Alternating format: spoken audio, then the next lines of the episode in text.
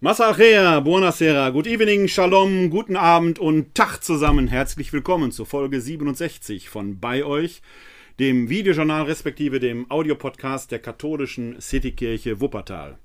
Wir schreiben den 1. Februar im Jahr des Herrn 2021. Es ist der Vorabend des Festes Darstellung des Herrn, im Volksmund auch Maria Lichtmess genannt. Dazu werden wir am Schluss dieser Folge in der Andacht etwas hören, denn der Hinweis sei noch erlaubt, und bei uns in der katholischen Kirche fangen die Feste ja in der alten jüdischen Tradition mit dem Sonnenuntergang an. Mit dem Sonnenuntergang beginnt der neue Tag, so wie es schon im Schöpfungsbericht heißt, es ward Abend, es ward Morgen ein Tag. Und dementsprechend fangen halt die wichtigen Feste immer mit dem Vorabend der sogenannten ersten Vesper an, da die Sonne längst untergegangen ist am 1. Februar. Kalendarisch haben wir liturgisch aber schon den 2. Februar. Das heißt, wir begehen gleich das Fest Darstellung des Herrn. Es ist der 40. Tag nach Weihnachten. Früher hörte an diesem Tag die Weihnachtszeit auf und auch heute noch werden in manchen Haushalten die Tannenbäume erst heute abgebaut oder auch die Krippen abgebaut. In manchen Kirchen standen die Tannenbäume, so sie sich denn gehalten haben, auch bis zum heutigen Tag, dem 40. Tag nach Weihnachten der Müllkalender der äh, Stadtentsorgungsbetriebe oder der kommunalen Entsorgungsbetriebe hat da in mancherlei Hinsicht aber einen Strich durch die Rechnung gemacht, denn die werden die Tannenbäume schon Anfang des Jahres abgeholt haben.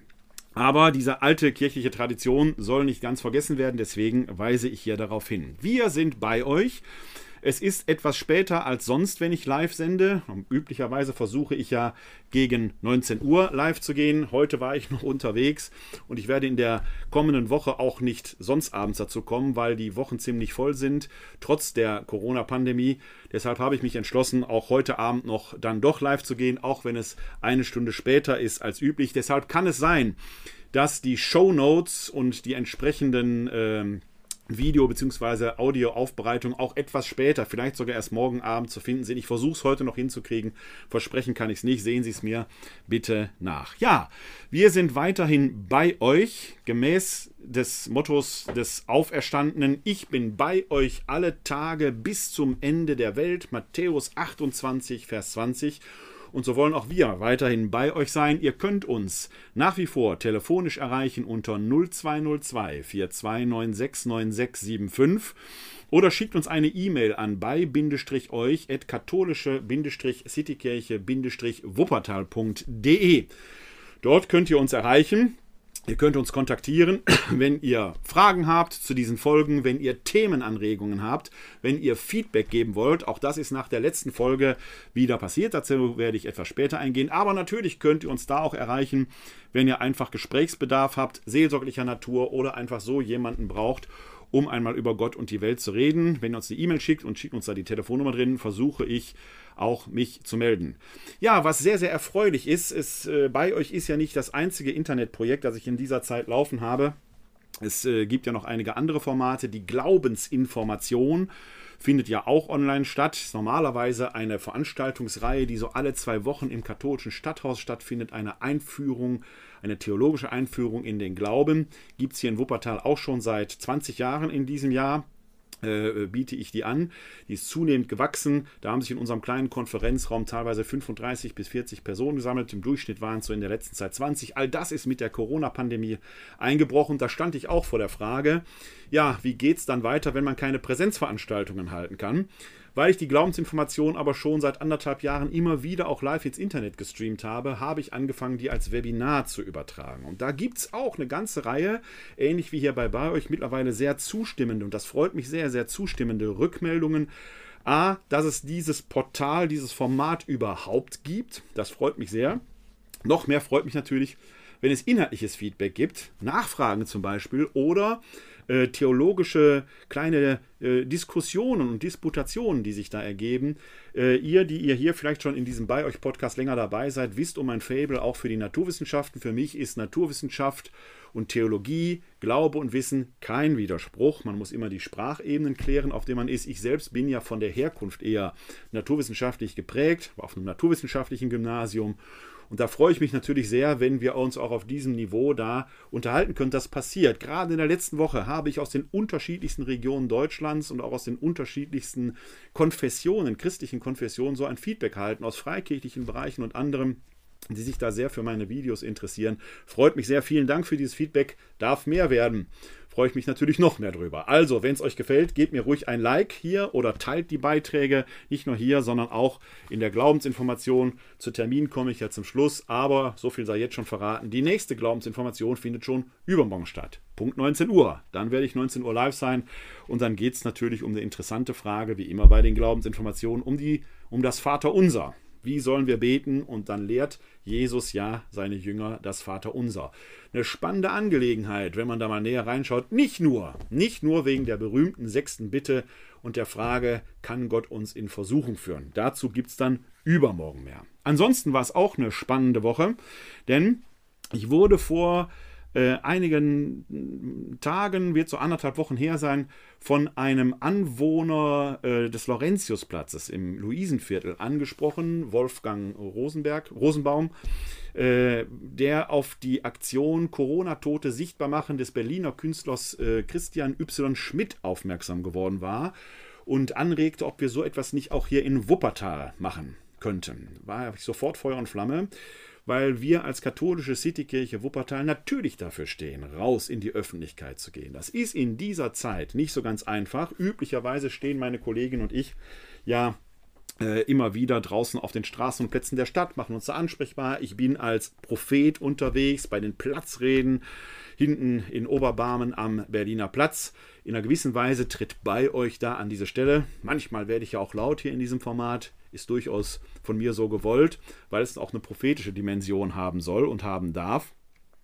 Äh, und jetzt versuchen wir die Dinge natürlich hier ins Netz zu kriegen, aber das Netz erzeugt eine digitale Öffentlichkeit. Wir sind natürlich physisch nicht so präsent, wie wir das üblicherweise bei uns in der Citykirche sind. Da versuchen wir aber auch immer wieder Formate zu machen. Der Martinszug war ja so etwas, der natürlich nicht im herkömmlichen Format stattfinden konnte, aber wo wir den Martin auf den Laurentiusplatz geholt haben, das gestreamt haben. Leider gab es da Probleme mit der Bildübertragung, aber ganz ehrlich, ich habe kaum negatives Feedback darauf bekommen. Eine einzige kritische Stimme dafür, 200, 300 Mails, Rückmeldungen, war gigantisch. Die Leute haben St. Martin mitgefeiert, rein auf dem Audiopodcast. Hervorragend. St. Nikolaus war da. Den haben wir dann live gestreamt, da gab es keine Bildstörungen. Ja, und diese Aktion Corona-Tote sichtbar machen nach der Graffiti-Krippe an der Laterne auf dem Laurentiusplatz, wo sonst unsere Künstlerkrippe, muss man jetzt sagen, die Künstlerkrippe steht. Da sagte mir jetzt eine Anwohnerin, dieser Ort sei alleine durch diese Krippenaktionen schon geheiligt und energetisch aufgeladen, wie auch immer man darüber jetzt denken mag. Aber wir haben da jetzt einen Gedenkort eingerichtet für die Corona-Toten. Und ich zeige euch da mal ein paar Fotos gestern von der Eröffnung, wie das aussieht. Also da haben wir die ersten Kerzen gestern für die Corona-Toten äh, äh, aufgestellt. Es waren schon zahlreiche Leute da, alles Corona-konform. Da legen wir sehr, sehr großen Wert drauf, dass die Leute da auf Abstand äh, stehen bleiben und äh, sich auch auf Abstand halten. Und das Ganze befindet sich dann äh, vor der Laurentiuskirche. Ich kann hier nochmal ein äh, Foto sehen mit dem Plakat Corona-Tote sichtbar machen, beziehungsweise der Corona-Toten gedenken diese Aktion hat dann hier in Wuppertal schon dahingehend Kreise gezogen, dass wir eben nicht nur auf dem Laurentiusplatz jetzt diese Gelegenheit haben, wo sie, wo ihr als Passant, Passantin einfach vorbeikommen könnt und eine Kerze entzünden könnt für die Corona-Toten, sondern wir haben mittlerweile verschiedene Gedenkorte in Wuppertal. Im Innenhof der Gemeinde St. Antonius, da steht ein Baum, der ist zu einer solchen Gestätte, Gedenkstätte jetzt geworden, auch seit gestern, seit Sonntag, dem 31. Januar, als Möglichkeit, dort entsprechend eine Kerze zu entzünden. Äh, wir haben eine solche Möglichkeit an der evangelischen Citykirche in Elberfeld am Kirchplatz, wo ihr, wenn ihr wollt, vorbeikommen könnt, um dort der Corona-Toten zu gedenken. Heute hat die Utopia Stadt am Mirker Bahnhof äh, darüber konferiert, ob das nicht eine Möglichkeit wäre, da mit ins Boot zu gehen. Ich habe noch nicht gehört, wie da die Entscheidung letzten Endes ausgefallen ist. Äh, aber man merkt, ähm, dass das weite Kreise zieht. Und wir dann auf diese Weise möglicherweise sogar fünf Gedenkstätten in Wuppertal haben werden. Denn die Pfarrgemeinde St. Maria Empfängnis hier in Vohwinkel wird eine solche Gedenkstätte auch auf den Stufen vor ihrem Hauptportal einrichten.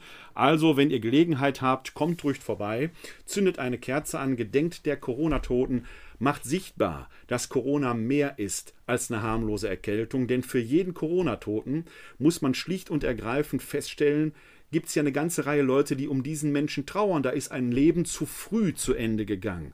Ein Mensch kann seine Kinder, seine Enkelkinder nicht mehr sehen, seine Freunde nicht mehr besuchen, nicht mehr im Skatverein mitspielen, nicht mehr äh, mit den Freundinnen spazieren gehen und was weiß ich was machen.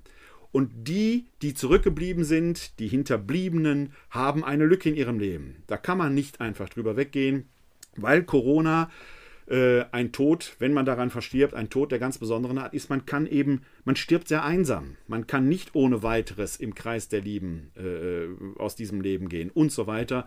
Haben wir uns für diese Aktion entschlossen. Gestern war schon ein sehr verheißungsvoller Auftakt. Der DDR hat heute Abend in der Lokalzeit berichtet, die Sendung ist gerade durch, ich habe sie noch nicht gesehen. Äh, wenn es da äh, einen entsprechenden Bericht gibt, lege ich euch den Link in die Show Notes. Äh, könnt ihr euch da entsprechend mal äh, anschauen. Ähm, äh, ja, von daher äh, der, die Aufforderung, schaut einfach mal vorbei, wenn ihr in Wuppertal seid. Es gibt aber auch in vielen, vielen anderen Städten, in Köln, in Düsseldorf, habe ich auch schon davon gehört, ähnliche Orte. Geht hin, gedenkt der Corona-Toten. Da gab es im Internet hier in Wuppertal schon eine intensive Diskussion, warum denn nur der Corona-Toten gedacht werden sollte. Das ist natürlich Blödsinn. Bullshit will ich jetzt mal ausnahmsweise nicht sagen, habe ich jetzt doch gesagt. Als Kirche und ich denke, dass ich hier auch für meine evangelischen Geschwister sprechen kann. Als Kirchen gedenken wir vieler Toten. Ich erwähne jetzt nur ein paar Beispiele. Im, in Auswahl betone ich das. Der Wuppertaler Seelsorge für Drogenabhängige, Obdachlose und Prostituierte begeht jährlich auf der Wuppertaler Platte am Döppersberg eine Gedenkfeier für die äh, an Drogen mit oder mit durch Drogengebrauch Verstorbenen. Wir haben hier in der fast unmittelbaren Nachbarschaft, da wo ich wohne, am Friedhof Ehrenhainstraße, eine Gedenkstätte für früh verstorbene Kinder, wo die verwaisten Eltern kommen können. Es gibt am Friedhof Schützenstraße hier in Wuppertal eine Gedenkstätte für Sternenkinder.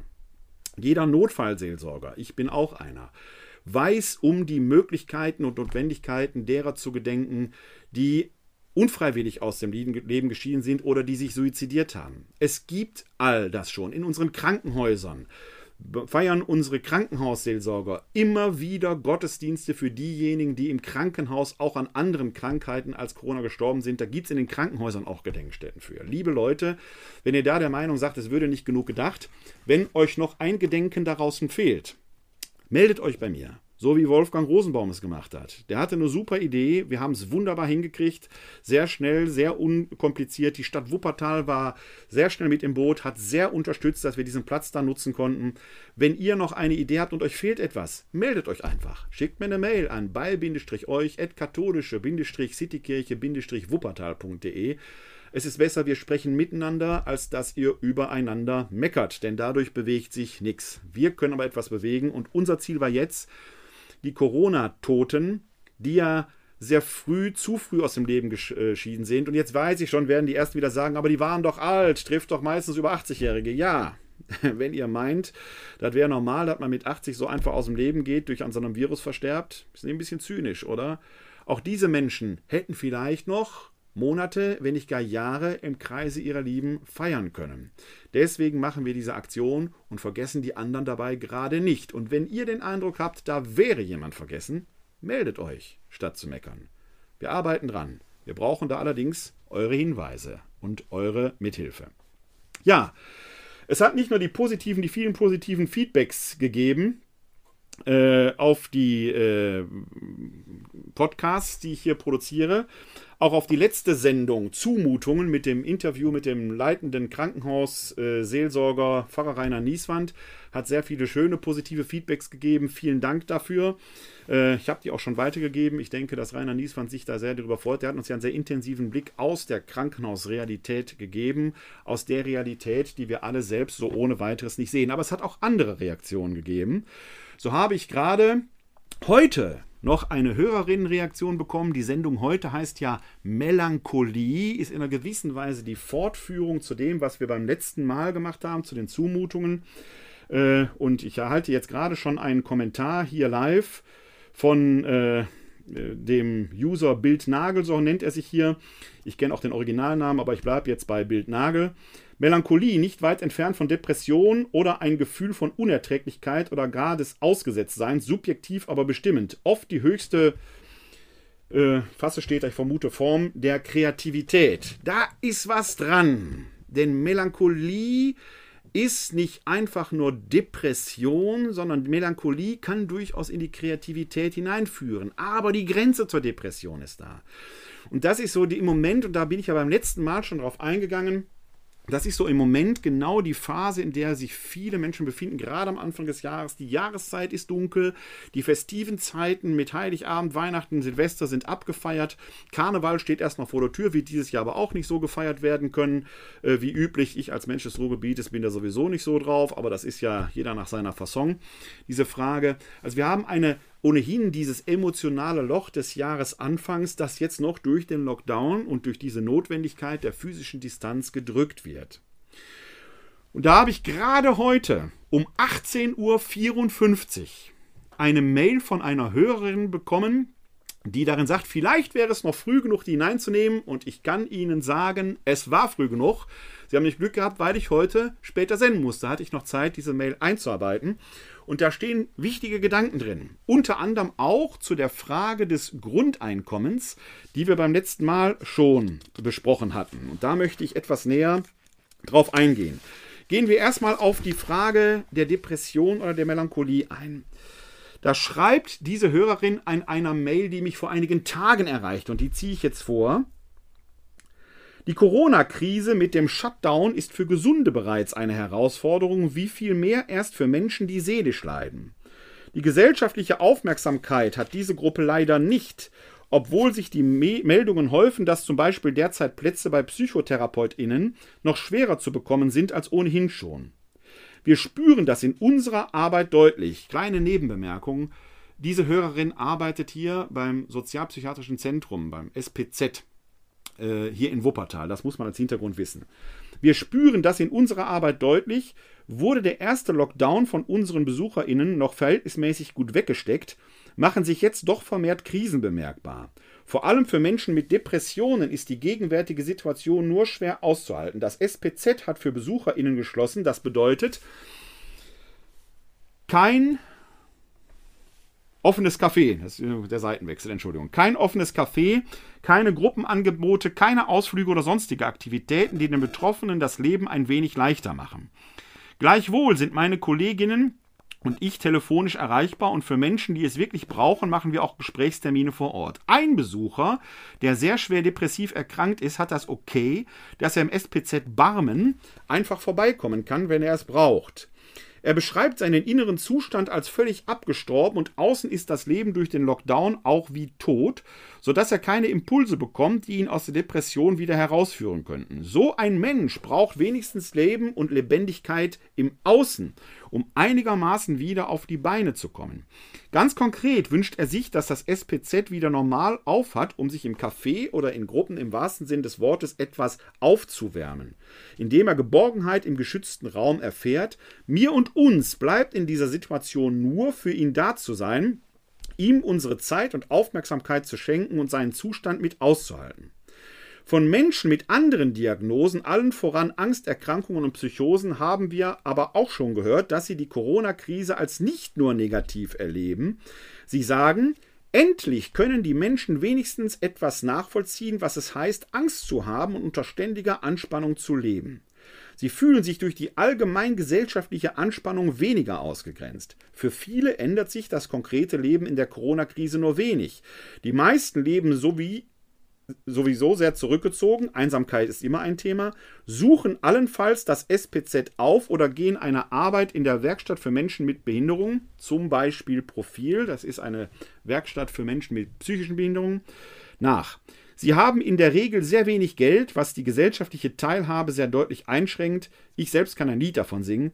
Ich empfand und empfinde das immer noch als großes Problem. Hier mal ein Innenblick von einer Mitarbeiterin, die gerade mit Menschen, die unter einer besonderen psychischen Disposition äh, leiden, in dieser Krise ja zurechtkommen müssen. Und wir haben die Ambivalenz dieser Krise gerade in diesen Worten gehört. Das muss man sich immer vor Augen führen. In meinem persönlichen privaten Umfeld geht man mit dieser Krise mit einer sehr großen Gelassenheit um. Aber das habe ich beim letzten Mal schon gesagt. Da sind auch die finanziellen Verhältnisse oft stabil, sodass man jetzt auch in diesem Lockdown durchkommen kann. Ist man Solounternehmer, ist man Künstler, äh, ist man Friseur, Gastronom und so weiter, fällt man natürlich jetzt möglicherweise in eine tiefe existenzielle Gefahr hinein. Das macht man sich so ohne weiteres nicht klar. Deshalb, auch wenn ich persönlich mit einer großen Gelassenheit zugegen bin, stimmen offenkundig bei mir natürlich die Rahmenbedingungen. Auch wenn ich, wie ich in der letzten Folge erzählt habe, meine eigenen Herausforderungen mit unseren beiden, beiden behinderten Kindern habe. Aber es gibt natürlich Menschen, die sonst nicht so im Fokus sind oder auch nicht so im Fokus sind, wie die Menschen mit psychischen Erkrankungen oder entsprechenden Angststörungen oder ähnliches die in dieser Krise nochmal doppelt herausgefordert sind, weil ihre Anlaufstellen eben geschlossen sind. Und sehr gut fand ich hier diesen Hinweis, das Leben im Außen fehlt. Also das Drumherum, was auch ablenkt. Das ist, ist, ja, fährt, ist ja alles runtergefahren. Und ich bin sehr dankbar für diesen Hinweis, weil auch das nochmal ähnlich wie Rainer Nieswand in der letzten Folge, in dem Interview ja äh, uns das geschildert hat, auch nochmal deutlich wird, ja, wie behämmert das eigentlich ist, wenn die Leute da einfach sagen, Corona ist doch nur eine Illusion. Nein, das ist es nicht. Corona hat massive Folgen. Massive Folgen. Heute sind in, Lukat, in Wuppertal hier nochmal die Kontaktbeschränkungen erhöht worden, weil der Inzidenzwert insgesamt zwar gesunken ist, aber jetzt irgendwie bei 120 stagniert, er geht nicht weiter runter. Warum weiß der Henker? Da sind die Kontaktbeschränkungen nochmal gesteigert worden, was sich natürlich bei diesen Menschen nochmal durchschlägt. Ich hörte vorige Tage in einem Podcast bzw. las von Pflegeeinrichtungen, Erfahrungsberichte von Pflegerinnen und Angehörigen, dass sich da die Pflegerinnen und Pfleger oft schwer tun, die Maske zu tragen. Da wundert man sich natürlich dann nicht, wenn das stimmen sollte. Ich konnte es nicht verifizieren. Ich nehme es jetzt einfach mal so hin, bei aller Vorsicht, die da geboten ist. Wenn das natürlich stimmen sollte, dann darf man sich natürlich nicht wundern, wenn in Altenheim plötzlich immer wieder solche Ausbrüche sind. Die Verwandten werden es nicht reintragen. Die werden erstens getestet und sind dann in dem Raum mit äh, ihrer Angehörigen, mit ihrem Angehörigen und bewegen sich da nicht. Aber aus diesem Raum wird es durch Pflegerinnen und Pfleger möglicherweise weitergetragen. Wir merken also, wie diffizil die Sache ist. Dieses Virus und gerade die Mutanten scheinen ja hoch ansteckend, die Mutanten sogar noch höher ansteckend zu sein. Wir brauchen also intensiv Zusammenhalt, denn es geht, und das zeigt sich hier, es geht eben nicht nur um Intensivstationen und Menschen, die da nach Luft röcheln. Es geht auch um die ganzen Folgeerscheinungen, Menschen, die ihr ohnehin schwieriges Leben wegen psychischer Erkrankungen nicht so ohne weiteres leben können. Deshalb vielen Dank, sofern man das sagen kann, für diese, diesen Hinweis und diese Beschreibung noch einmal, aber auch vielen Dank für diese ambivalente Sichtweise, dass manche, die sonst in der Gesellschaft auf Unverständnis stoßen, wie Menschen mit Angst oder Zwangserkrankungen, jetzt plötzlich sagen können, jetzt seht ihr, jetzt erfahrt ihr selbst, wie es uns geht, wie es in uns sonst aussieht. Ob das der Gesellschaft hilft? Wir werden die Frage im Laufe dieser Sendung sicherlich noch einmal stellen. Ja, die Hörerin hatte in äh, diesem Zitat aus der vorherigen Mail, die mich vor ein paar Tagen erreichte, dann ja auch schon den Hinweis gegeben, dass äh, sie selbst einmal in einer entsprechenden äh, prekären Situation war. Und ich habe in der letzten Folge ja davon erzählt, dass ich das aus meinem eigenen Erleben, meiner eigenen Biografie auch kenne aus früheren Zeiten. Das ist mir nicht fremd. Deswegen liegt mir das völlig fern, einfach mal so schnell über diese Notlagen hinwegzugehen. Ich habe selbst tief drin gesteckt in jungen Jahren, auch aus äh, Gründen, ich hatte das ja erzählt, dass mein Vater meine Mutter verlassen hatte. Wir saßen da mit drei Kindern. Ich war schon auf dem Sprung außer Haus, war aber plötzlich kein Geld mehr da. BAföG bekam ich nicht, weil mein Vater eigentlich hätte zahlen müssen. Der zahlte aber nicht. Dann musste ich immer in Vorleistung treten. Das war, ich hatte immer drei, vier Monate null. Null Euro und musste irgendwie über die Runden kommen. Ich kenne das. Und ich kenne auch die Erniedrigungen, die damit verbunden sind. Ich kenne das, wenn man sich nackig machen muss. Das alles ist mir vertraut und ich habe das nicht vergessen und ich werde das nicht vergessen. Ja, das muss man, das muss ich immer dabei sagen. Ich rede hier nicht aus reiner Theorie in diesen Fragestellungen. Deswegen ist mir das, auch das, was jetzt im Folgenden kommt, ein sehr wichtiges Anliegen. Auch hier in all der Ambivalenz, die wir gleich hoffentlich erkennen werden. Denn die Hörerin schrieb mir, wie gesagt, heute um 18.45 Uhr, also gut eine Stunde vor der Sendung, eigentlich sogar sechs Minuten vor der geplanten Sendung, wenn man so will. Es war gut, dass ich jetzt äh, dann doch später senden musste, so konnte ich das noch entsprechend verarbeiten. Äh, die Hörerin schrieb mir dann folgende Mail, die mich, wie gesagt, vor wenigen Minuten, möchte man fast noch sagen, erreichte. Daraus ein Auszug. Da geht es jetzt um das Thema Grundeinkommen. Das hatte ich bei der letzten Sendung ja auch angeschnitten. Das werden wir jetzt gleich vielleicht hoffentlich etwas, etwas vertiefen können. Nach wie vor, Spoiler-Alarm, ich bin immer noch kein Wirtschaftswissenschaftler. Ich kann mir nur mit meinem gesunden Menschenverstand und mit meinem Theologenherz da etwas zu sagen. Aber jeder Wirtschaftswissenschaftler, jeder Politiker wird mir vielleicht zu Recht sagen können, alles Illusion. Aber schauen wir mal. Also, zur Mail. Mittlerweile laufen ja auch schon Forschungen darüber, welche Auswirkungen ein solches Grundeinkommen für Menschen hat, die es zum Beispiel ein Jahr durch Spenden finanziert bekommen. Ich bin völlig überfragt, wenn es um das Thema Finanzierung geht. Kritiker sagen, es sei nicht machbar, Befürworter legen allerdings schon Berechnungen vor, wie es gehen könnte. Fakt ist, ein bedingungsloses Grundeinkommen verändert die Gesellschaft radikal. Ja, dahinter steht ein komplett neues Gesellschaftsmodell. Sie haben in Ihrer Sendung gesagt, bezieht sich auf mich jetzt, Sie fänden die Durchführung eines solchen Vorhabens eher schwierig. Stimmt? Bin da skeptisch, aber schauen wir mal. Im Moment sei der Lohn an die Wertschöpfung Arbeit gekoppelt. Wenn dieser Mechanismus wegfiele, ja, was dann? Die Menschen, die versuchsweise ein Jahr lang ein Grundeinkommen bezogen, sagen fast alle, dass sie sich freier fühlen und ihre Kreativität enorm zugenommen habe. Da die ganze Energie nicht dafür draufgehen müsse, das Dach über den Kopf und sonstige Lebenshaltungskosten zu verdienen, bleibe viel mehr Zeit und Kraft übrig, auch mal etwas anderes auszuprobieren oder ohne Druck nach einer Arbeit Ausschau zu halten, wo derjenige mit seinen Ressourcen und Fähigkeiten besser aufgehoben ist. Manchmal entstehen dabei kreative und nachhaltige Projekte, deren Verwirklichung sich aus der Quelle speisen, die beim reinen Broterwerb oft brach liegt. Die Befürworter sagen, dass dadurch eine freiere, solidarischere und kreativere Gesellschaft möglich werden könnte und weisen die Bedenken, dass dann keiner mehr arbeiten gehen würde, wenn die Grundbedürfnisse gedeckt seien, entschieden zurück. Sie glauben, dass es dem menschlichen Wesen inhärent sei, sich sinnvoll in eine Gesellschaft einbringen zu wollen, eine Aufgabe zu haben und durch eine sinnstiftende Tätigkeit mehr bei sich, sprich nicht entfremdet, anzukommen.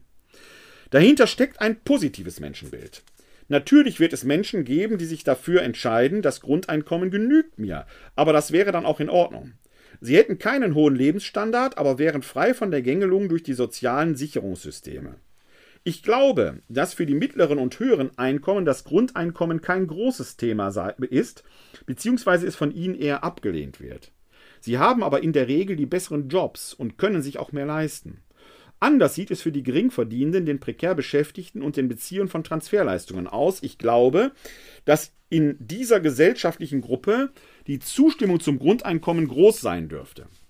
Ich kann da aus eigener Erfahrung sprechen. Ich habe 20 Jahre lang Grundsicherung bezogen, in die ich aufgrund meiner Erkrankung und der festgestellten Erwerbsfähigkeit gerutscht bin. Und ich kann Ihnen sagen, das macht keinen Spaß. Ist, es ist nicht lustig, in einem reichen Land arm zu sein. Die Transferleistungen wie Hartz IV oder Grundsicherung sind, wie der Name schon sagt, lediglich existenzsichernde Leistungen. Man hat ein Dach über dem Kopf, angemessene Miete und Größe der Wohnung mit Nebenkosten und Heizung, was ja an sich schon viel wert ist. In anderen Ländern gibt es so etwas gar nicht.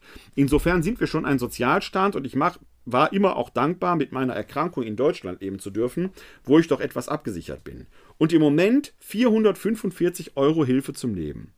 Davon muss man allerdings alles bezahlen. Strom, Ticket, Telekommunikation, Haushaltsgeräte, Lebensmittel, Kleidung und alles andere. Für eine wirkliche Teilhabe am gesellschaftlichen Leben reicht die Summe kaum. Wenn ich nicht meine Eltern und Geschwister gehabt hätte, die mir bei größeren Anschaffungen unter die Arme gegriffen hätten oder mir mal einen Urlaub finanziert hätten, hätte es für mich düster ausgesehen, das natürlich alles unter der Hand. Streng genommen müsste man all das dem Amt melden. Und da liegt ein weiteres Problem, damit die Hilfsbedürftigkeit festgestellt werden kann, muss man Frau sich nackig machen. Es ist klar, dass Missbrauch vorgebeugt werden soll und natürlich gibt es schwarze Schafe, die das System ausnutzen.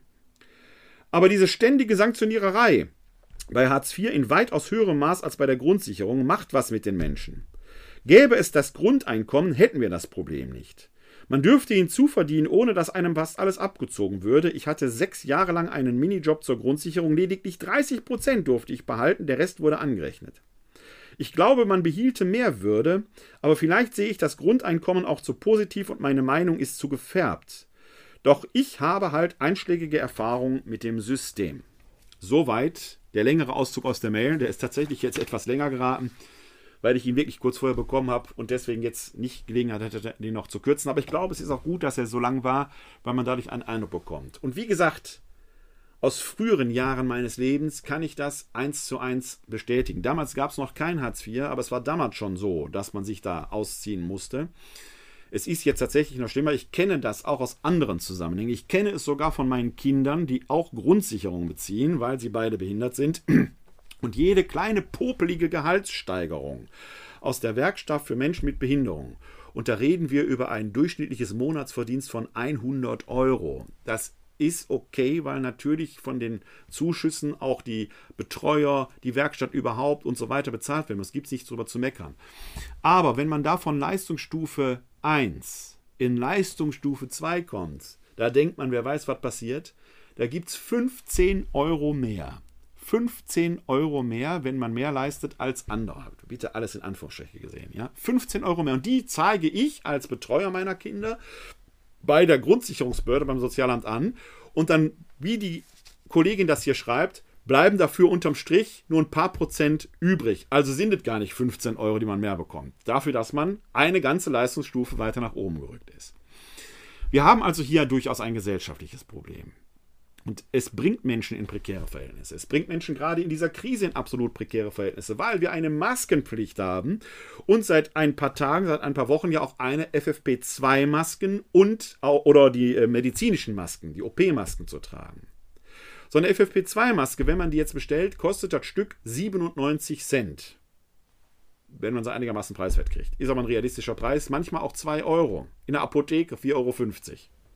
Jetzt haben Sie hier diese 400, äh, was war das, 25 Euro, glaube ich. Ich habe die Zahl jetzt nicht ganz im Kopf, wird aber so um die Kante irgendwo sein. Und die sind schon auf den Punkt ausgerechnet. Nur ein Beispiel, weil wir so ein Thema Toilettenpapier hier hatten. In diesem Betrag Hartz IV sind für monatlich 4,50 Euro Toilettenpapier einberechnet. 4,50 Euro. Danach liegt der Beweis auf der Hand, es hat nicht gereicht. Muss man einfach so sagen. Ja? Das heißt, es bleibt doch nichts übrig, da kann man doch nichts sparen. Und jetzt soll man sich auch noch Masken anschaffen. Okay, selbst wenn Sie die Maske im Ofen erhitzen, um sie einigermaßen steril zu halten, schaffen Sie das vielleicht drei, maximal fünfmal. Kostet aber schon wieder Strom. Muss auch bezahlt werden. Rechnen wir mal maximal fünfmal machen Sie die Maske. Würde ich nicht machen, aber rechnen wir jetzt mal maximal fünfmal sterilisieren Sie Ihre Maske. Brauchen Sie sechs Masken zusätzlich im Monat. Sie werden aber nicht direkt auf Vorrat bestellen können, sodass Sie den billigen Mengenrabatt bekommen. Sie werden also wahrscheinlich in die nächste Apotheke gehen und bezahlen da 3 Euro. Nehmen wir mal 3 Euro für eine Maske. Sind im Monat 18 Euro. Da darf die Strippe an der Maske aber schon nicht reichen, das ist der Plan durcheinander. 18 Euro, hört sich nicht viel an, oder? Aber wenn Ihr monatliches Budget auf Null ist und Sie keine Rücklagen haben, weil Sie die Rücklagen ja erstmal aufbrauchen mussten, damit Sie Hartz IV beantragen konnten, sind 18 Euro eine Katastrophe. Eine Katastrophe. Da müssen Sie überlegen, worauf verzichte ich denn jetzt? Auf Toilettenpapier? Kriegen Sie eine Maske für.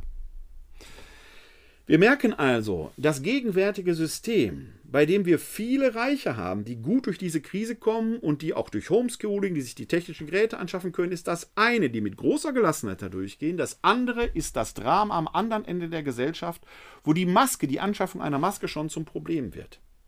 Und an dieser Stelle kommt tatsächlich diese Thematik des Grundeinkommens ins Spiel. Ich habe es ja selber hineingebracht und ich habe es von einer anderen Warte aufgezogen, weil ich ähm, ja hatte beim letzten Mal in den Show ja auch einen Artikel gelegt, wie entsteht eigentlich Geld? Jeder, der einen Kredit aufnimmt, jeder auch, schafft durch die Kreditaufnahme Geld. Es ist ja, weil wir den Goldstandard nicht mehr haben, nicht so, dass die Werte irgendwo jetzt auf einer Bank liegen würden. Da könnte man sich jetzt entsprechend einfach bedienen, äh, äh, weil diese Werte einen Gegenwert hätten. Nein, unser Geld hat in dem Sinne noch nicht mal einen Gegenwert. Der Gegenwert, und das ist das, wo sich die Hörerin drauf bezog, ist das Bruttoinlandsprodukt bzw. meine Arbeit, ihre Arbeit, unser aller Arbeit.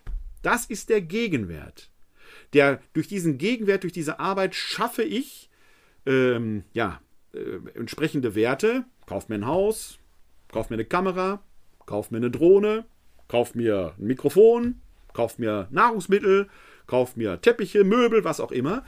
Und dieser Gegenwert steht ja jetzt bei mir in der Wohnung und den kann ich natürlich auch durch einen Kredit finanzieren, weil ich bei Bedienen des Kredites, bei Nichtbedienen des Kredites, wo kommt die Bank und pfändet mich, da holt mir den Gegenwert entsprechend raus. Das heißt, das Geld, der Gegenwert steht bei uns allen um uns herum. Ein Problem entsteht nur, wenn das, was ich hier stehen habe, nicht das wert ist, was ich dafür bezahlt habe, beziehungsweise ich die Kredite nicht mehr bedienen kann, dann holt die Bank mir das raus, kriegt aber, sagen wir mal, für ein, was weiß ich, ein Mikrofon, weil gerade hier vor mir steht, das vielleicht 80 Euro, 90 Euro gekostet hat, ist aber jetzt vom Gebrauchswert, kann man nur für 20 Euro verkaufen. Ich habe also 60 Euro, die ich nicht mehr bedienen kann. Und da entstehen die Probleme. Das war der Grund für die Lehman-Krise Lehman von Lehman Brothers 2008. Äh, weil da Häuser gekauft wurden, die konnte man nicht bedienen, die Häuser konnte man aber nicht verkaufen. Der Hauswert war noch da. Aber was ist denn ein Hauswert, das niemand kaufen will? Da ist kein Wert mehr. Und das führte mich zu der Frage, was ist eigentlich Geld? Was ist Geld? Der Theologe, wie gesagt, ich bin kein Wirtschaftswissenschaftler, der Theologe sagt, irgendwie ist das nichts. Diese ganze Sache beruht auf, offenkundig auf einer gesellschaftlichen Konvention, dass wir uns irgendwie gesellschaftlich, ohne uns darüber bewusst auseinandergesetzt haben, vereinbart haben, das gilt irgendwie. Kann man sehr schön sehen mit der Einführung des Papiergeldes, ich glaube im 17. Jahrhundert, wie das erst nicht funktionierte, weil die Leute diesem Papier, das in sich ja keinen Wert hatte, nicht trauten. Die wollten lieber Goldmünzen in haben. Da wusste man, Gold hat diesen Wert. Aber warum hat Gold diesen Wert? Doch nicht aus sich heraus, sondern nur, weil Menschen sich in dieses irgendwie sonnenähnlich glänzende Metall verliebt haben und weil es davon nicht so viel gab. Wenn Geld aber in diesem Sinne eine gesellschaftliche Konvention ist, könnte man dann nicht einfach den Schritt weiterdenken und dann sagen, okay, dann ist die Sache mit dem Grundeinkommen vielleicht gar nicht so unpfiffig und an der Stelle stimme ich der äh, äh Hörerin ja zu, das ist ja genau mein Ansatz gewesen. Wenn wir dadurch sagen, wir schaffen durch dieses Grundeinkommen eine Absicherung, wo sich der Mensch eben nicht nackig machen muss, wo er eine Würde behält, und womit dieser Mensch leben kann. Das heißt, dieses Grundeinkommen müsste so sein, dass es damit Leben möglich ist. Und jetzt kommt der Kasus Knaxus ins Spiel. Das ist da, und darüber kann man streiten.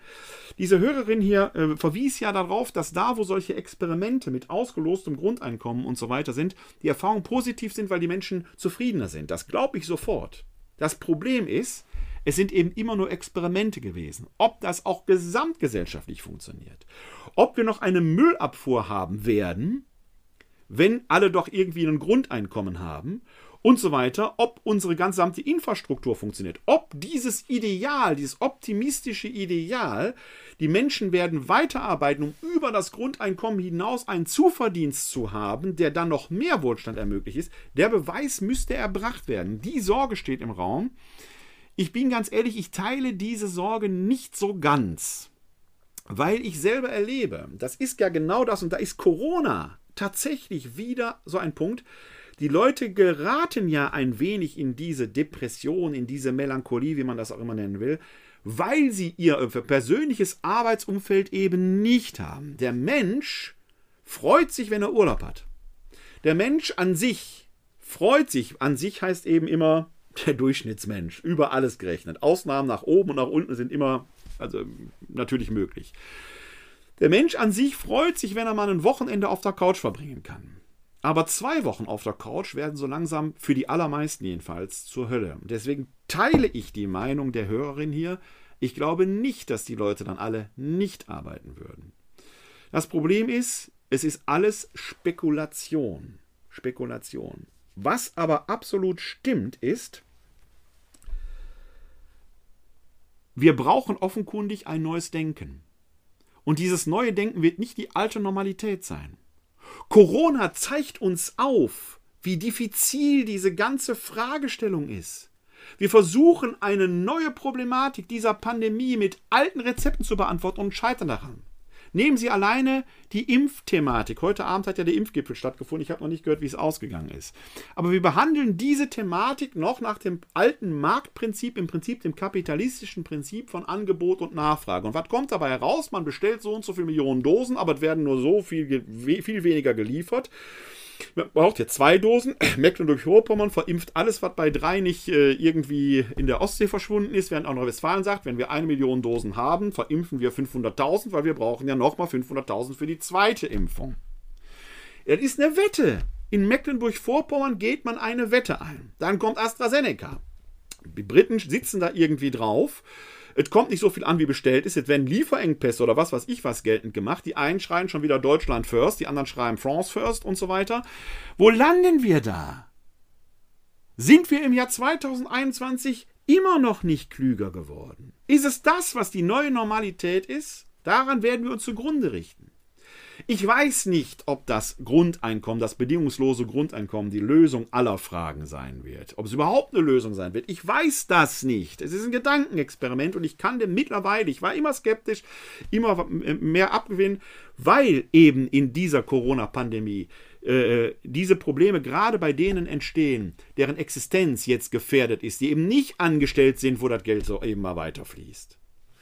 Und da müssen wir uns was überlegen, denn wenn man diesen Menschen jetzt einfach sagt, ihr müsst mal eure Verhältnisse offenlegen, damit ihr überhaupt was bekommt, und wenn ihr zu viel bekommen habt, müsst ihr das zurückzahlen und so weiter, entstehen Probleme, die wir über die Pandemie hinaus haben werden. Es entsteht also offenkundig gerade, und wir erleben es live mit, ein neues Gesellschaftsmodell, wo diese Fragen auch eine Rolle spielen können. Wie diffizil die Frage ist, kann man übrigens an einem bemerkenswerten Streit unter Wirtschaftswissenschaftlern bemerken, von dem die Zeit in ihrer aktuellen Ausgabe vom letzten Donnerstag, das müsste der 28. gewesen sein, der 28. Januar gewesen, berichtet. Da geht es nämlich um die Uneindeutigkeiten in der Wirtschaftswissenschaft. Man hat ja immer den Eindruck, als wenn nur die Theologie spekulativ wäre. Nein, sind die anderen genauso. So eindeutig ist das alles gar nicht. Denn auch da ist manche Ideologie plötzlich politisch prägend, obwohl die Datenbasis gar nicht so sicher ist. Und da gibt es einen bemerkenswerten Streit, den Link lege ich mal in die Shownotes, auch mit sehr schönen Schaubildern. Könnt ihr euch mal, wenn ihr Spaß an solchen Sachen habt, äh, hinein äh. Wir müssen also offenkundig, wir stehen also vor einem entscheidenden Paradigmenwechsel und den haben wir jetzt hier, die Hörerin und ich, an diesem Beispiel des bedingungslosen Grundeinkommens mal so ein wenig durchdekliniert. Ob es dieses Grundeinkommen jetzt ist, bedingungslos, oder eine andere Idee. Wir werden sehen. Kann man drüber reden. Ich, wie gesagt, ich merke, nur in diesen Zeiten, dass wir da offenkundig grundlegend neu drüber nachdenken müssen, denn wenn wir dieses bedingungslose Grundeinkommen hätten, dann gäbe es diese prekären Situationen vieler, die ja leistungsbereit sind, nicht. Und irgendwie gibt es ja schon so ein Grundeinkommen. Ja? Die Grundsicherung will so etwas ja sein, aber doch auf viel zu niedrigem Niveau. Wenn auf der anderen Seite mal eben Milliarden zur Rettung von der Lufthansa eingesetzt werden, dann fragt man sich doch letzten Endes, das Geld scheint doch da zu sein, dann könnte man das doch auch anders verwerten. Also, eine der möglichen Veränderungen wird sein, reden wir von einem Leistungsprinzip oder geht es nicht um Lebensermöglichung? Und dahinter steckt letzten Endes gut biblisch die Frage, was ist eigentlich der Mensch? Worum geht es eigentlich? Wie kann der Mensch glücken? Arbeit gehört dazu. Aber lebt der Mensch, um zu arbeiten? Oder arbeitet der Mensch, um zu leben, um Leben zu haben? Denn dass Arbeit zum Leben gehört, ist eine alte Weisheit der katholischen Soziallehre. Wie gesagt, zwei Wochen Couch Potato wird für sehr viele doch die Hölle sein. Für manche nicht, zweifelsohne. Aber die muss man in Kauf nehmen, genauso wie unsere Gesellschaft Querdenker ertragen muss. Das ist die Kehrseite der Meinungsfreiheit. Es muss möglich sein, wenn man nicht in der Lage ist, gerade auszudenken, auf einer Querdenker-Demo mitzugehen. In bestimmten Rechten und in bestimmtem Maße, wenn andere Grundrechte nicht gefährdet werden.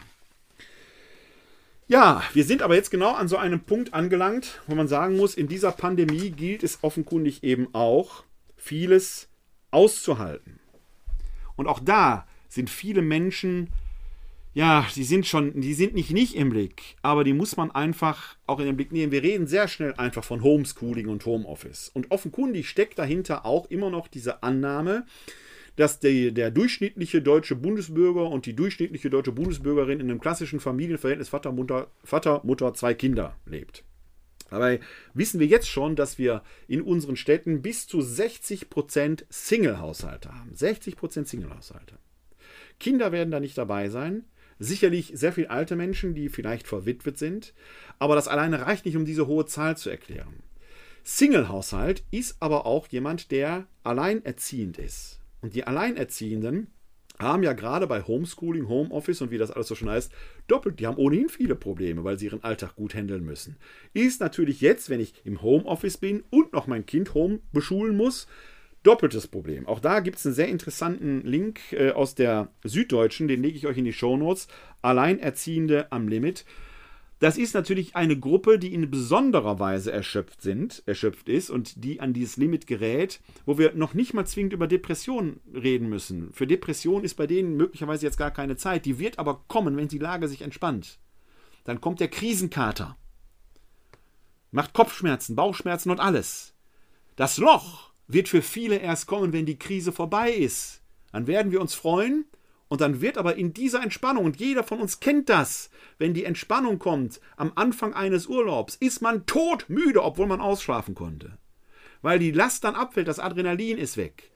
Dieses Loch, das Loch der großen Depression, kann sein, dass es erst nach der Krise kommt, wenn der existenzielle Druck weg ist. Da kommt noch was auf uns zu, liebe Freundinnen und Freunde da draußen.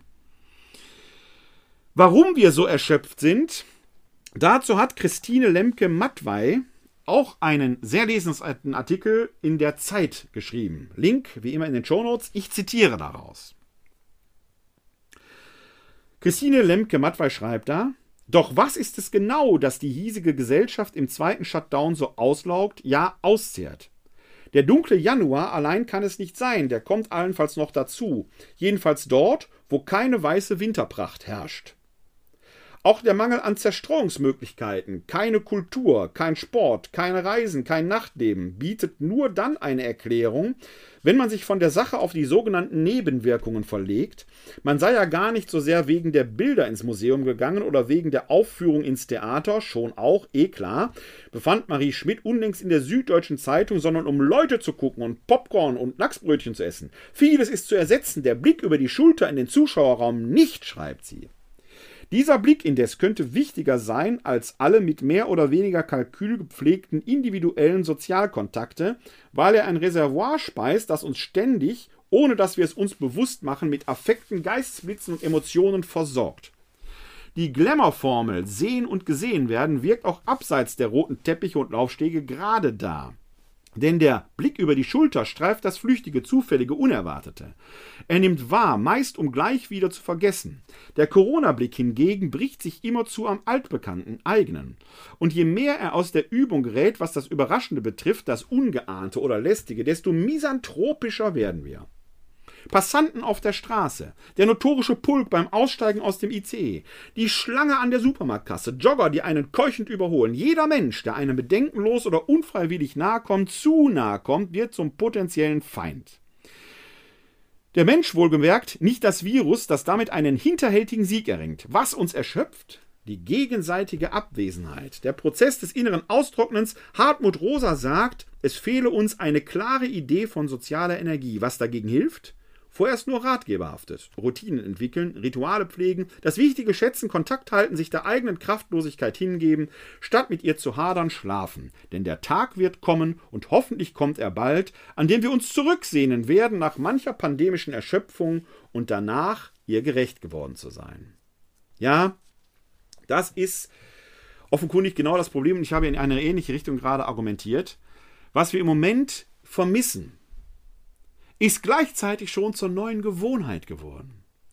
Wie werden wir, wenn wir mal durchgeimpft sind, wenn wir dieses Virus im Griff haben, wie werden wir miteinander umgehen? Was werden wir verlernt haben an Selbstverständlichkeiten? Werden wir einander nochmal wieder normal die Hand geben, ohne innerlich zurückzuzucken? Wie wird es sein, wenn wir demnächst durch eine Fußgängerzone gehen, ohne die Maske auf dem Gesicht zu haben? Werden wir die Luft anhalten oder nur sehr flach atmen? Es wird seine Zeit brauchen, bis wir wieder eine gewisse Unbefangenheit haben, wenn sie denn kommen wird und wenn sie denn kommen kann. Die Anspannung wird da sein. Weiter und länger. Wir werden sehen. Was wir brauchen, ist also offenkundig eine Neujustierung auf vielen Ebenen. Über die Neujustierung im existenziellen Bereich, über die Grundsicherung, über die äh, Grundeinkommen haben wir gerade vorhin gesprochen, aber wir brauchen eine Neujustierung in diesem gesellschaftlichen Bereich, denn da werden plötzlich ja Rufe laut nach autoritären Systemen. Auch da geht ja mancher Querdenker hin. China scheint die Sache im Griff gehabt zu haben. Wuhan, machen die Diskos doch auf, man feiert auf den Straßen. Hat China also die bessere Möglichkeit gefunden? Sind die autoritären Systeme besser dran? Oder ist uns unsere Freiheit, die freiheitlichen Rechte so wichtig, dass wir bereit sind, sie durch Einschränkungen wieder zu erkämpfen? Das ist ein Paradox, was vielen nicht so klar ist. Die Maske bringt uns Freiheit. Oder wollen wir das chinesische Modell haben? Ist man schneller durch? Vielleicht. Ist ja auch da immer die Frage stellen, sind die Meldungen aus China tatsächlich so authentisch oder sind die nicht durch, die, durch den Staat eher nochmal gefiltert? Weiß kein Mensch. Herfried Münkler schreibt dazu in einem Zeitartikel unter der Überschrift Abschied von der Arroganz folgendes. Noch herrscht allenthalben im Umgang mit der Pandemie die Nahperspektive vor. Wie lässt sich die Ausbreitung der jüngsten Mutation des Coronavirus stoppen? Wie kann man die hohen Infektionszahlen schnell herunterbekommen? Wie kann man die angelaufene Impfkampagne beschleunigen? Durchaus verständlich in Anbetracht der dramatischen Umstände und des Erfordernisses, schnell zu reagieren. Und doch könnte die Konzentration auf den Augenblick eine Falle sein, in der speziell die westlichen Demokratien stecken. Im Leistungsvergleich mit dem autoritär-diktatorischen Regime Chinas stehen sie inzwischen nicht gut da.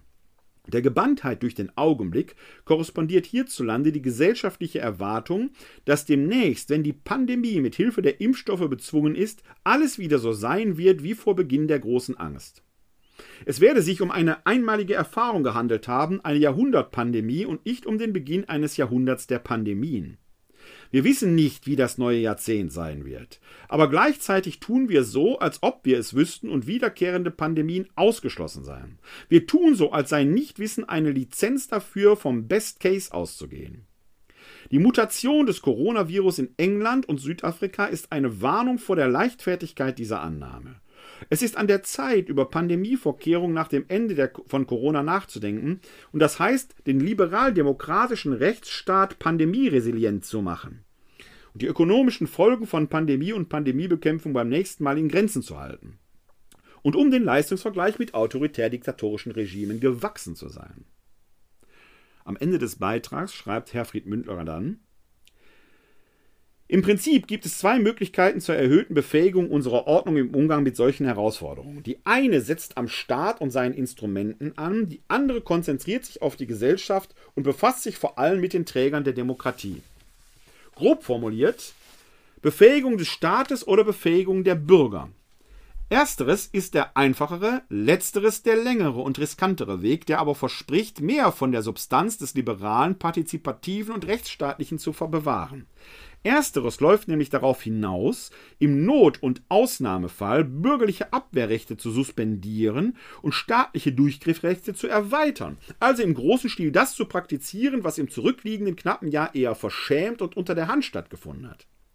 Das Regieren am Rande der vorgesehenen Normalität wird dann abgelöst durch ein Regieren bei außer Kraft gesetzten Normen, verbunden mit der Zusage, zu gegebener Zeit wieder zur Normalität zurückzukehren beim Datenschutz, beim Demonstrationsrecht, bei der öffentlichen Kommunikation, bei der Gewaltenteiligkeit, bei der föderalen Struktur und bei der Überprüfung staatlicher Maßnahmen durch unabhängige Gerichte. China leid, aber nur im Ausnahmefall. Die Alternative dazu ist eine Strategie zur Befähigung der Bürgerinnen und Bürger, die deren Einsicht und Urteilsfähigkeit, Geduld und Gelassenheit und nicht zuletzt ihr Vertrauen in die Aufrichtigkeit sowohl der Politik als auch der Wissenschaft erhöht. All das, so kann man einwenden, hat die Mehrheit der Menschen in diesem Land doch eigentlich in den letzten Monaten an den Tag gelegt. Richtig. Aber eben nur die große und nicht die überwältigende Mehrheit und schon ganz und gar nicht haben das alle getan. Es ist die radikale Egalität des viralen Angriffs, die Einsicht, Geduld und Vertrauen von jedem und nicht bloß von vielen abverlangt. Das unterscheidet Covid-19 von den Pandemien der zurückliegenden Jahre, bei denen man durch Verhaltensänderungen die Infektion zuverlässig vermeiden konnte. Das ist bei Corona nur sehr eingeschränkt der Fall. Der virale Angriff nicht auf die Leichtsinnigen und Rücksichtslosen beschränkt, sondern nutzt diese, um auf die vielen anderen überzuspringen. Die Egalität des Angriffs macht eine Egalität des Abwehrverhaltens erforderlich. Also müssen alle mitmachen. Falls nicht, scheitert die liberale Ordnung mit, ihrer starken, mit ihren starken Einschränkungen staatlicher Handlungsmacht an der Unvernunft einer Minderheit. Auch darum, weil dann die vielen Vorsichtigen und Rücksichtsvollen für einen Staat optieren, der alle, die dem entgegenhandeln, unter seine Kontrolle bringt. Sie setzen dann auf die chinesische Lösung. Das ist das Bemerkenswerte. Alle die, die jetzt danach schreien, die Grundrechte müssten schnell wieder in Kraft gesetzt werden, müssen sich im Klaren sein, dass dadurch möglicherweise ein Virus sich ausbleibt, was im Umkehrschluss paradoxerweise zu einer radikalen Eingrenzung eben dieser Grundrechte führen wird. Warum? Weil es immer wieder Leute gibt, die die jetzigen Einschränkungen, die ja bei uns in unserem Land relativ moderat sind, unterlaufen. Fun Fact am Rande. Wir haben vorhin über die Grundsicherung gesprochen, über die, sagen wir Grundsicherung, über das äh, bedingungslose Grundeinkommen gesprochen. Genau das ist meine Skepsis. Ich teile prinzipiell den Optimismus der Hörerin. Aber auch das funktioniert nur, wenn nicht nur viele, sondern fast alle mitmachen. Wenn wir jetzt sehen, dass doch immerhin gut ein Drittel der Bevölkerung sich nicht impfen lassen will, Zweifel hat an den Einschränkungen und an den Maßnahmen, diese immer wieder unterläuft, wenn in Pflegeheimen immer noch davon berichtet wird, dass Pflegerinnen und Pfleger die Maske unter der Nase tragen, was ich total verstehen kann, wenn man da verschwitzt ist, möchte man mal frische Luft bekommen. Geht aber nicht, muss man ehrlicherweise sagen. Wenn ich am Bahnhof hier in Elberfeld sehe, dass immer noch Leute angesprochen werden müssen, die den Lappen im Gesicht nicht richtig tragen. Und so weiter und so weiter. Dann besteht berechtigter Zweifel, ob wir als Gesellschaft tatsächlich so reif sind. Demokratie heißt nicht nur Rechte für mich, es heißt auch dass ich so lebe, die Pflicht habe ich nämlich, dass ich so lebe, dass Rechte für alle möglich sind. Das ist das, worauf Herfried Münkler hier verweist.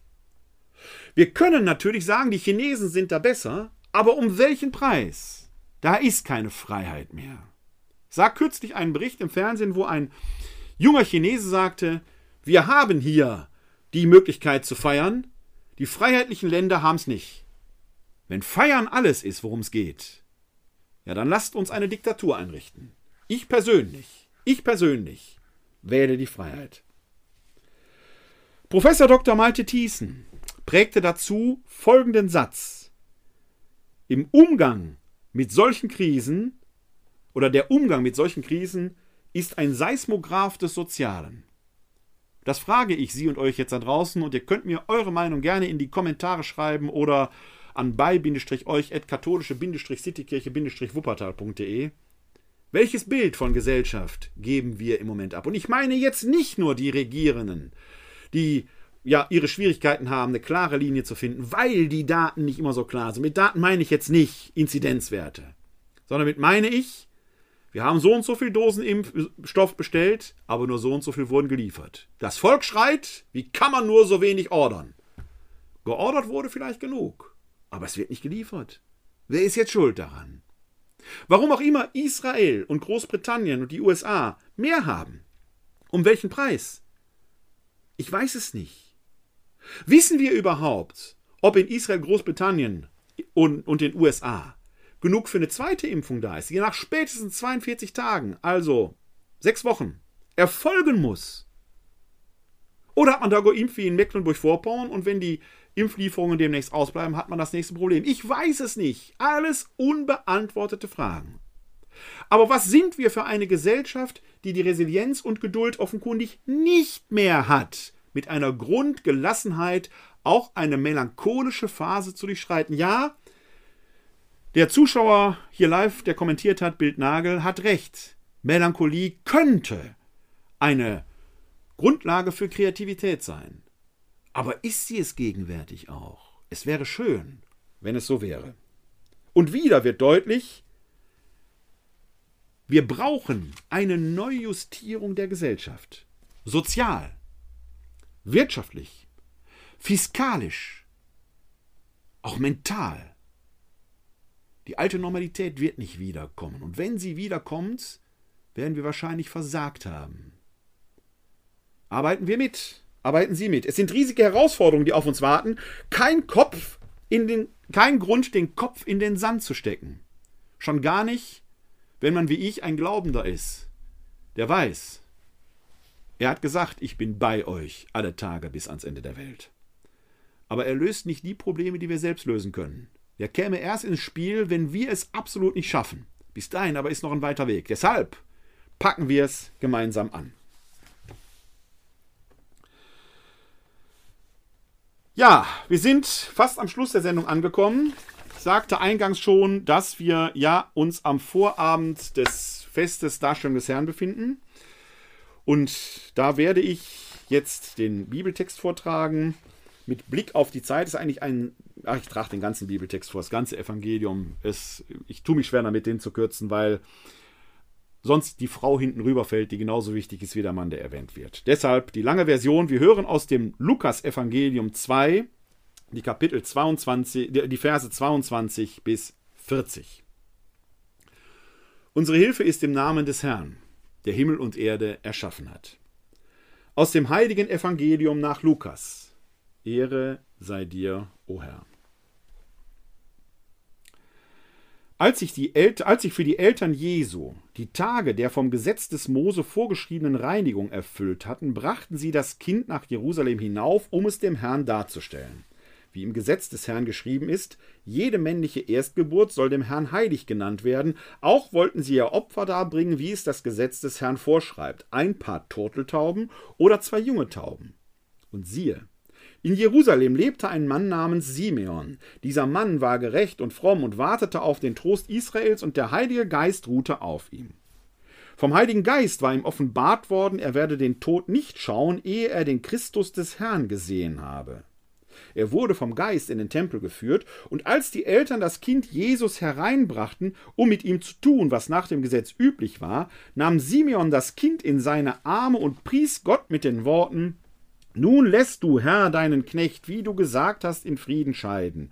Denn meine Augen haben das Heil gesehen, das du vor allen Völkern bereitet hast, ein Licht, das die Heiden erleuchtet und Herrlichkeit für dein Volk Israel.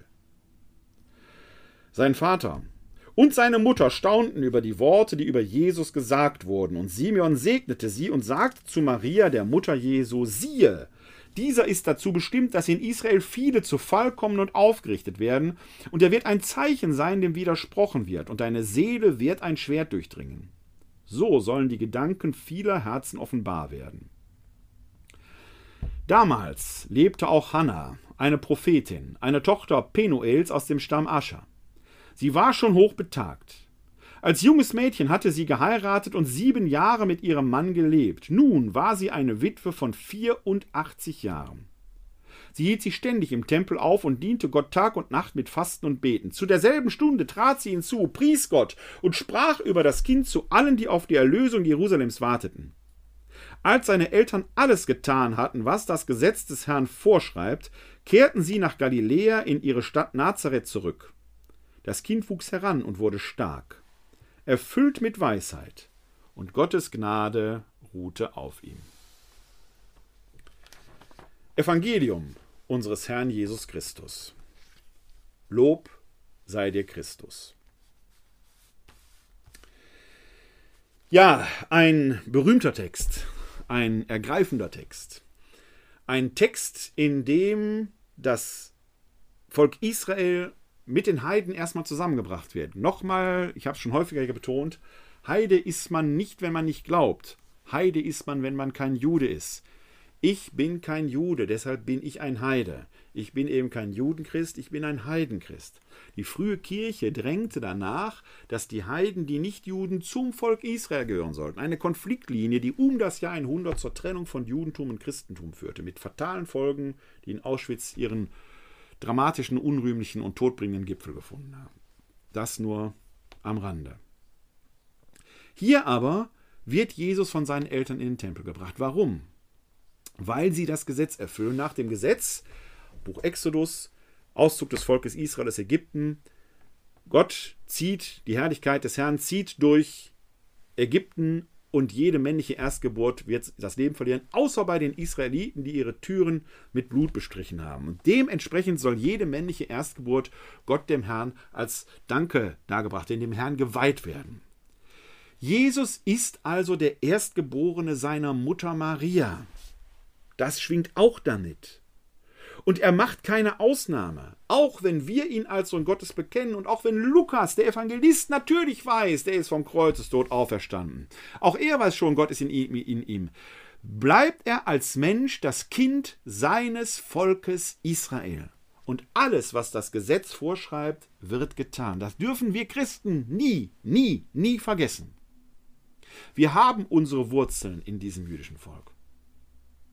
Im Tempel sind dann zwei Personen zugegen, ein Mann und eine Frau, beide hochbetagt, heute würden wir sagen Risikogruppe. Aber diese beiden sind die ersten, die ersten des Volkes Israel im Lukasevangelium, die in ihm den Christus, den Maschiach, den Messias erkennen. Beide. Verschmäht mir also die Alten nicht. Die Alten haben die Weisheit. Und auch mit 84 Jahren, hochbetagt, ist diese Witwe Hanna noch diejenige, die die Erkenntnis bringt. Wie können wir die Alten aufs Spiel setzen und deren Weisheiten damit verlustig gehen?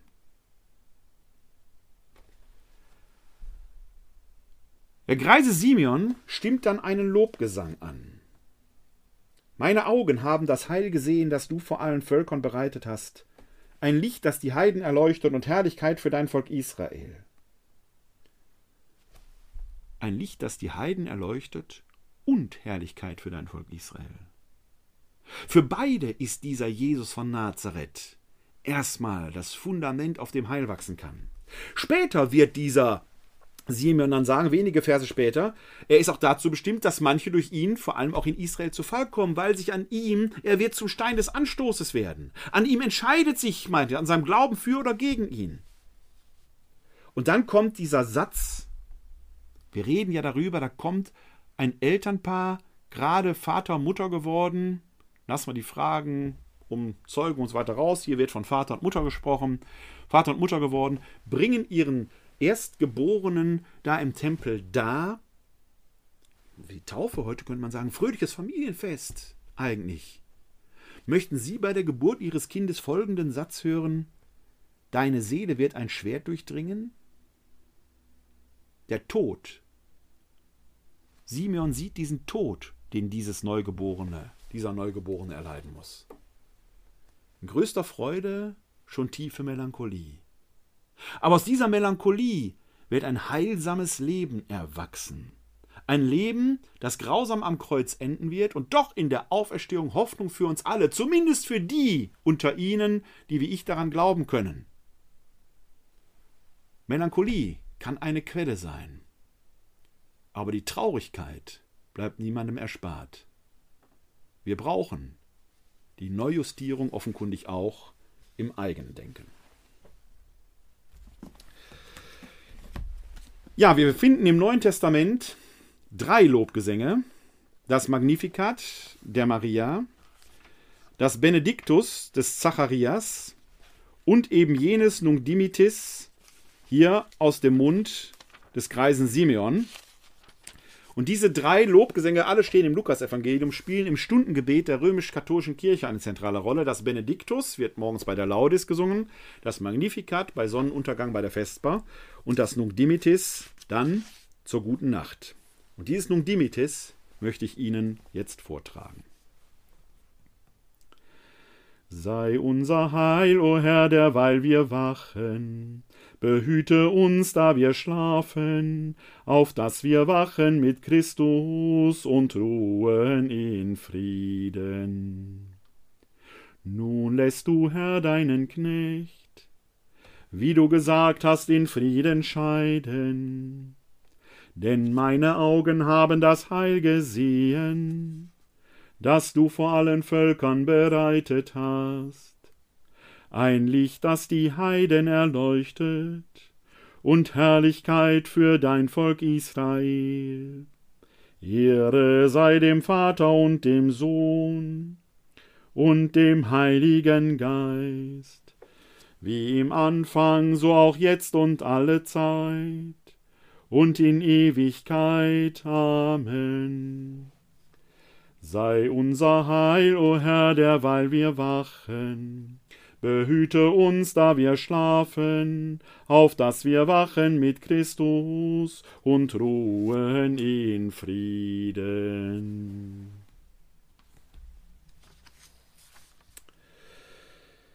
Ja, ich hoffe, dass die nächste Sendung am kommenden Wochenende von mir gesendet werden kann. Ich vermute mal, dass es der Samstag werden könnte. Das wäre dann, wenn ich richtig äh, gerechnet habe, der 6.2.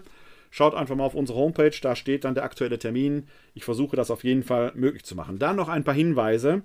Am 3.2., also von heute aus gerechnet übermorgen, um 19 Uhr, findet dann, ich kündigte sie schon an, die Glaubensinformation zum Thema Vater unser statt. Auch live äh, bei Facebook könnt ihr sie mitverfolgen könnt ihr euch dazuschalten. Später kann man sie dann auch äh, beim äh, YouTube und so weiter sehen oder sich als Podcast anhören. Wie gesagt, hochinteressantes Thema, ein sehr bekanntes Gebet. Wir tauchen mal in die Hintergründe ein und werden da sicherlich das eine oder andere überraschend entdecken. Am 5.2., am kommenden Freitag, findet dann der letzte Abend der vierteiligen Reihe Grundkurs Neues Testament Leben, Sterben, Auferstehen statt, dass ich am Auftrag, die ich im Auftrag der erzbischöflichen Bibel- und Liturgieschule halte. Wenn ihr da hineinschauen wollt, am 5.2. um 19 Uhr, dann allerdings in meinem YouTube-Channel, weil ich das da auch für die Leute aus der Bibelschule live nach YouTube übertrage. Ein paar Stunden später wird es den Film dann aber sicherlich auch hier, zumindest den Hinweis auf diesen Film, hier bei Facebook geben können. Nochmal erinnere ich gerne an unsere Gedenkstätten für die Corona-Toten in St. Maria Empfängnis, hier in Vohwinkel, in, an der evangelischen Citykirche in Elberfeld, im Innenhof von St. Antonius in Barmen, vielleicht, ich habe noch nichts gehört, vielleicht in der Utopia-Stadt am Merker Bahnhof und auf jeden Fall auf dem Laurentiusplatz. Kommt vorbei, zündet eine Kerze an, gedenkt mit. Und wenn ihr nicht in Wuppertal seid, Schaut mal nach dem Hashtag Corona-Tote sichtbar machen in eurer Stadt nach. Auch da gibt es hoffentlich eine solche Stelle, wo wir die Corona-Toten nicht einfach aus dieser Welt sang- und klanglos verabschiedet haben, sondern sie im brennenden Kerzenlicht in unserer Gesellschaft in der Mitte lebendig halten. In diesem Sinne, lasst uns Gottes Segen auf uns alle herabrufen. Der Herr segne uns, er bewahre uns vor Unheil und führe uns zum ewigen Leben. Amen. Das gewähre uns der dreieine Gott, der Vater, der Sohn und der Heilige Geist. Amen. Hosanna, Jeshua. Hilf doch, Gott hilft, Halleluja. Heute ist nicht alle Tage. Ich komme wieder, keine Frage. Bis dahin, live long and prosper. Lebt lang und in Frieden. Bleibt oder werdet gesund und hilft anderen gesund zu bleiben oder zu werden. In diesem Sinne euch allen bis zum nächsten Mal. Ein herzliches Glück auf!